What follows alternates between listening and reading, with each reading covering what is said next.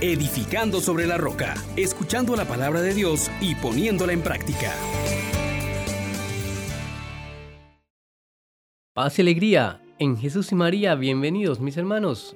Saludos de parte de este servidor Juan Elías de la Misericordia Divina. Qué día tan maravilloso para unirnos al Señor en su palabra.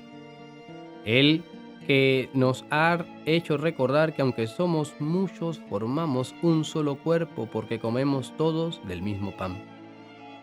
Pidamos que el Espíritu Santo nos una más a Cristo Jesús y así podamos no solo decir Señor, Señor, sino vivir de acuerdo a su palabra. Oh gran poder de Dios, enciéndenos en tu fuego el amor, oh Espíritu, que vienes de lo alto, llénanos de Dios, oh Espíritu óleo santo, úngenos en el amor. Bien, mi hermano, mi hermana, hoy vamos a meditar en la carta de San Pablo a los Corintios, capítulo 10, versículo del 14 al 22. Dice así, amigos míos, no tengan que ver con la idolatría. Les hablo como a gente sensata. Formen su juicio sobre lo que le digo.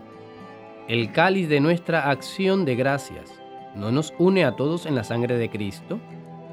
¿Y el pan que partimos no nos une a todos en el cuerpo de Cristo? El pan es uno, y así nosotros, aunque somos muchos, formamos un solo cuerpo. Porque comemos todos del mismo pan.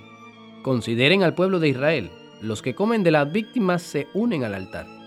¿Qué quiero decir? ¿Que las víctimas son algo o que los ídolos son algo? No sino que los paganos ofrecen su sacrificio a los demonios, no a Dios.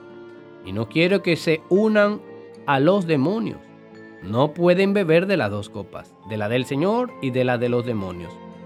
No pueden participar de las dos mesas, de la del Señor y de la de los demonios. ¿Vamos a provocar al Señor? ¿Es que somos más fuertes que Él?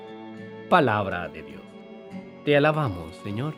Hermana, hermano, Hoy San Pablo nos presenta una serie de advertencias muy severas que debemos tomar en cuenta. No tengamos nada que ver con la idolatría. Y es que este es uno, sino el pecado más grave que ha cometido el pueblo de Israel. Rechazar a Dios, cambiarle a Dios, poner en contacto con otras realidades y elevándolas, siendo criaturas al nivel de Dios. Tenemos que tener cuidado porque Dios nos ha llamado y nos ha creado para unirnos a Él, solamente a Él. Porque sin Él no tenemos vida. Y Él quiere darnos vida en abundancia. Jesús mismo nos ha dicho que Él es la vid y nosotros los sarmientos, y que fuera de Él no podemos vivir. Entonces no nos acerquemos a la idolatría, a unirnos a ella, hacer sacrificios para ella.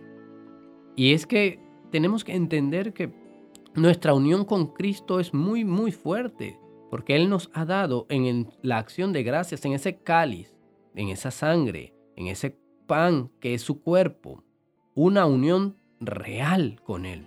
Hemos llegado a formar un solo cuerpo. Y San Pablo hoy nos advierte, no tengamos nada que ver con la idolatría. No se unan a los demonios.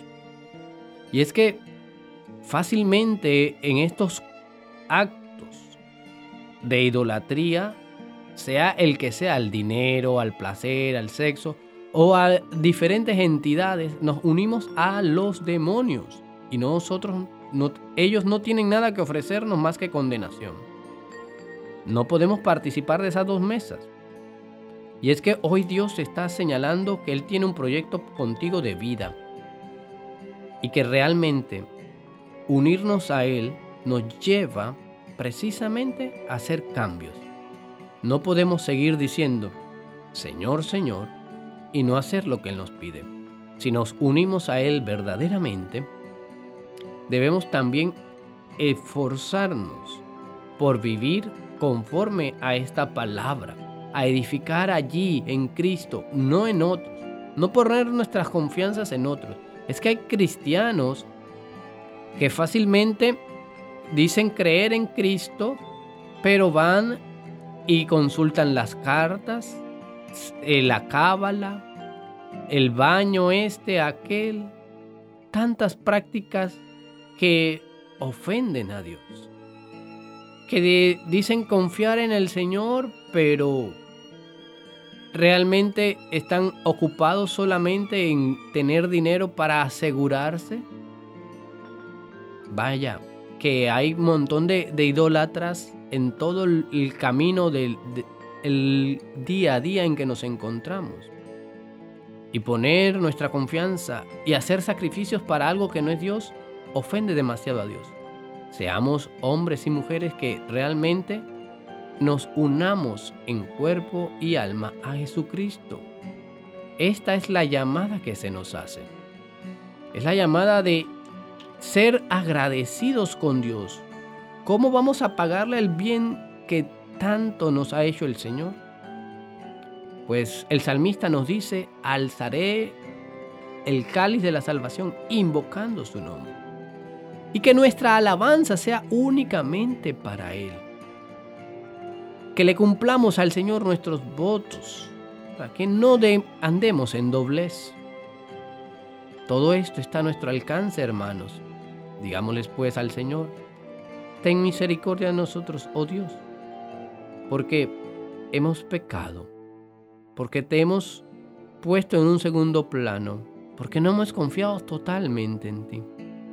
Padre, ten misericordia de nosotros y permítenos unirnos completamente a Cristo en nuestra mente, en nuestra voluntad, en nuestros sentimientos, en nuestras acciones, con todo nuestro ser, proclamar tus maravillas, cumplir nuestros votos de unirnos y vivir para ti y de ofrecerte sacrificios solamente a ti.